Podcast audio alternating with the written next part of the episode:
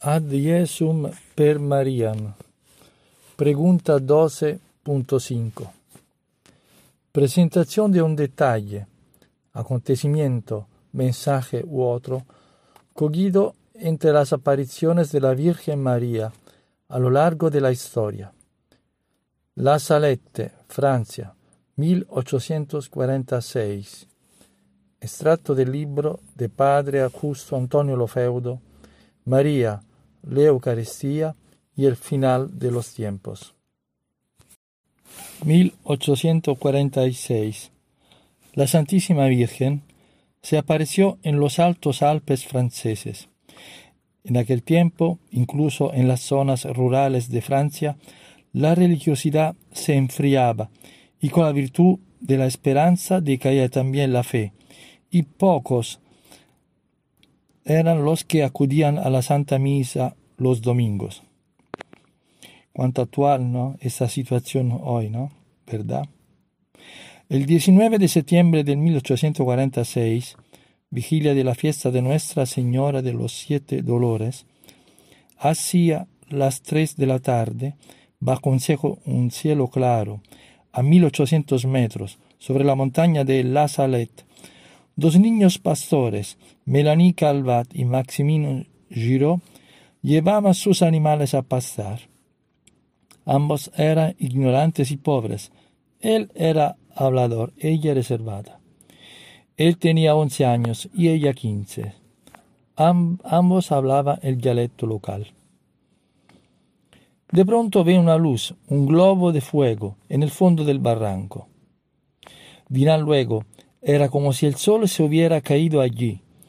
En aquel momento no saben qué puede ser y por si acaso van con los garrotes para defenderse.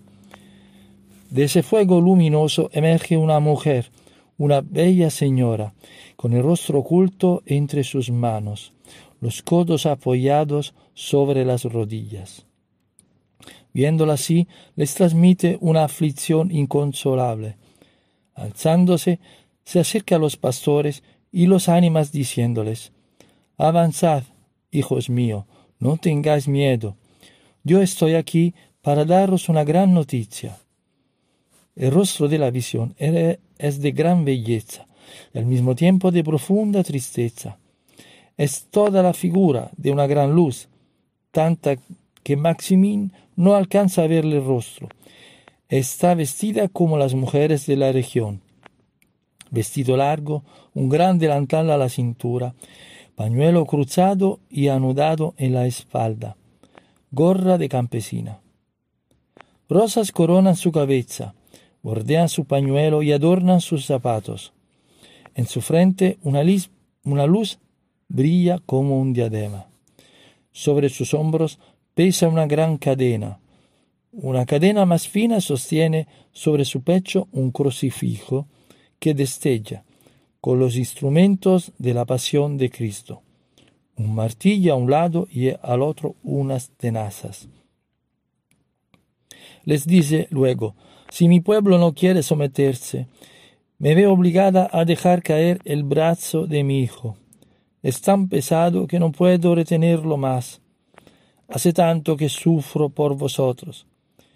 Si quiero que mi hijo no nos abandone, debo rogarle sin cesar por vosotros, y vosotros no hacéis caso. Deberías, deberíais rezar. Jamás podréis recompensar todo el dolor que ha asumido por vosotros. Os he dado seis días para trabajar. Me reservé el séptimo y no me lo concedéis. Es eso lo que hace tan pesado el brazo de mi hijo. Los que conducen los carros no saben jurar, sin poner en medio el nombre de mi hijo. Blasfemian. Esas son los, las dos cosas que hacen tan pesado el brazo de mi hijo. Se lamenta que la gente no observa el día del Señor. Tan solo unas mujeres mayores van a misa en verano y en invierno cuando no tienen más que hacer. Van a la iglesia para burlarse de la religión. En el tiempo de cuaresma van como los perros a la carnicería. resulta clara la relación entre el mensaje de la breve aparición de la Salet y, la Eucaristía y la Santa Misa, puesto que la Santísima Virgen subraya, se lamenta que no, no se respeta el día del Señor y que se blasfeme. Ya sabemos que en el tercer mandamiento santifica las fiestas, de observar los preceptos, el tercero, tercer de los diez mandamientos. Ya sabemos que los primeros tres son los que están indirizados que se refieren a Dios y los otros siete al próximo.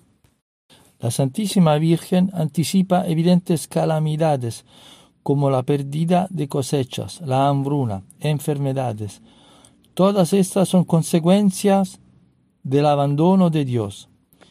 En rigor, la verdadera tragedia es la separación y el desprecio de, a Dios. Hemos sido creados por Dios y para Dios. Nuestra Madre viene a recordarnos que cuando agradecemos, bendecimos y adoramos al Señor, Creador y Salvador nuestro, todo, nuestra vida personal como la misma creación, se ordena al bien. Participar del sacrificio de la Santa Misa, viene a decirnos la Santísima Virgen la Salet, es deber de todo buen cristiano que adora a Dios en la presencia viva del Señor en la Eucaristía. Él le da gracias por su inconmensurable amor que le hizo entregarse por nosotros y agradece los beneficios recibidos. Decía al principio, a pesar que hablamos de, de casi hace 200 años y un lugar de montaña perdido, de la montaña francesa, un tiempo bien distinto, cómo se ve actual esa lectura, porque lo vivimos hoy, esta total falta de respeto, además, vivir como si Dios no existiera y, con, una baja, baja participación a la misa.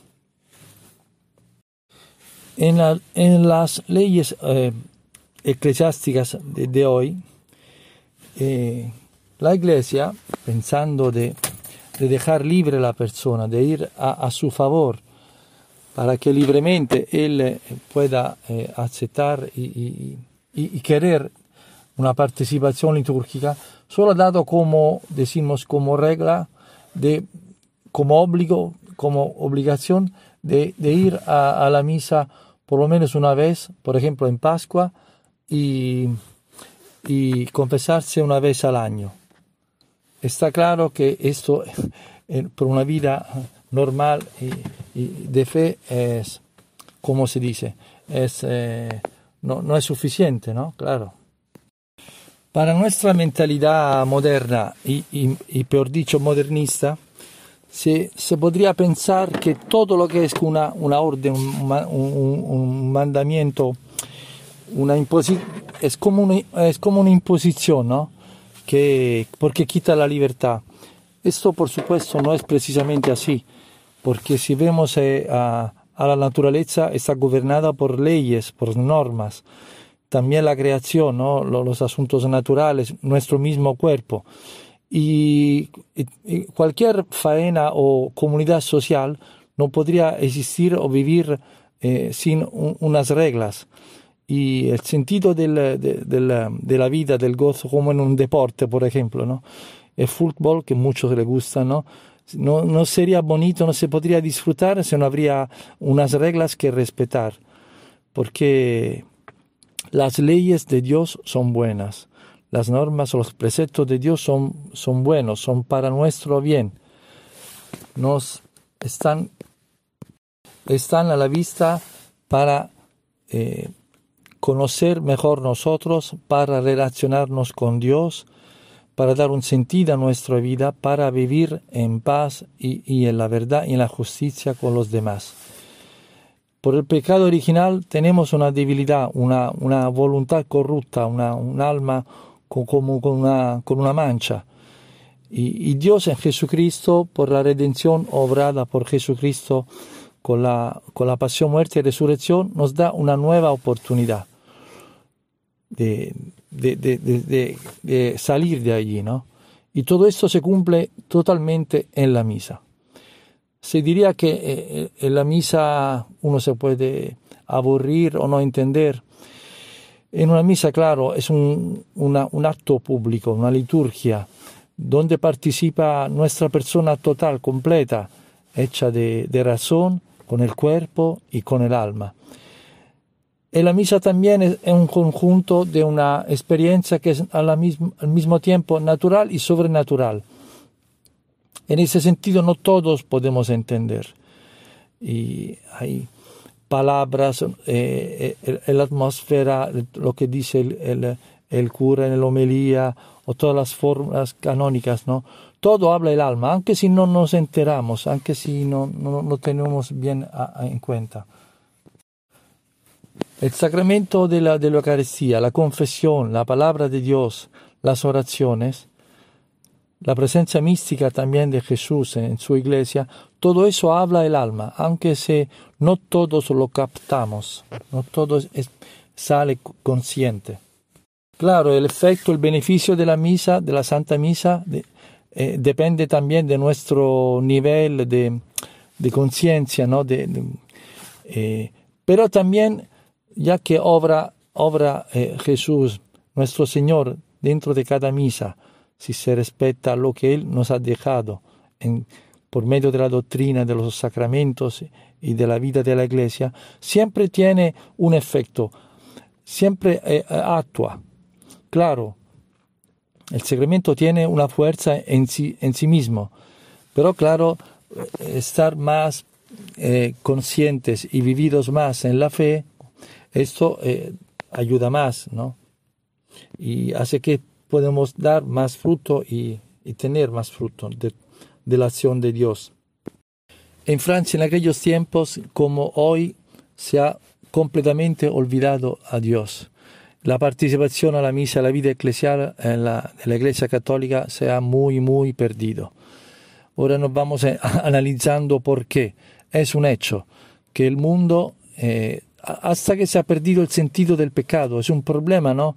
Para un, fiel, un cristiano que sigue la moral católica cristiana, cuando habla con otra persona, convencerle o hablarle de que algo es pecado, eso algo no es voluntad de Dios, no, es, no está dentro de los mandamientos de Dios y todo eso. Porque completamente se ha abandonado el sentido del pecado, porque existe una libertad individual. Y esa gobierna a todo.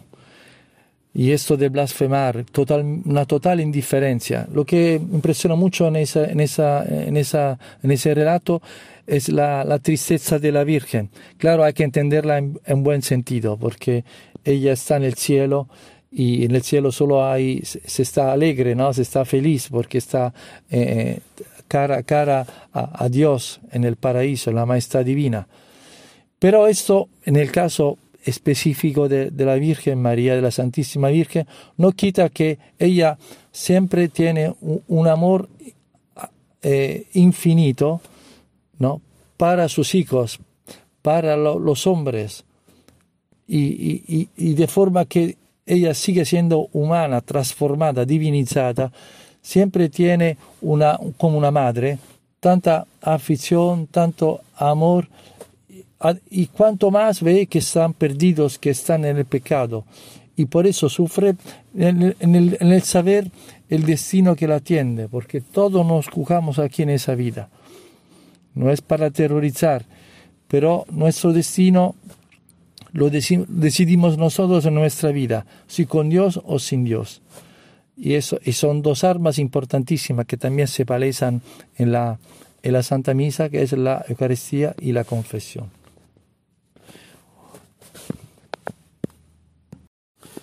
Entonces el, el invito que, que la Virgen María en esa aparición hace al hombre de hoy, hoy en día, es de no ponerla triste para no ser nosotros tristes. Y la tristeza es está, è vivir sin mañana, è vivir sin Dios, è vivir sin esperanza en una vida que, que, está, como si fuera fruto de la casualidad. ella quiere darnos alegría en medio de la prueba, claro, porque la cruz es al mismo tiempo eh, un instrumento de muerte, de tortura, pero también instrumento de salvación. Entonces, que, podamos ir a la Santa Misa, que, que sea una buena costumbre. Al final, eh, Dios nos pide muy, muy poco, aunque sea solo una vez a la semana, pero ya ayuda. Y, y una vez al mes, o los momentos litúrgicos fuertes de confesarse. Eso sí que sería un, gran frutto e un gran valore. Sia lodato Gesù Cristo. E con lei la Santissima Maria, Madre di Dio e Madre nostra.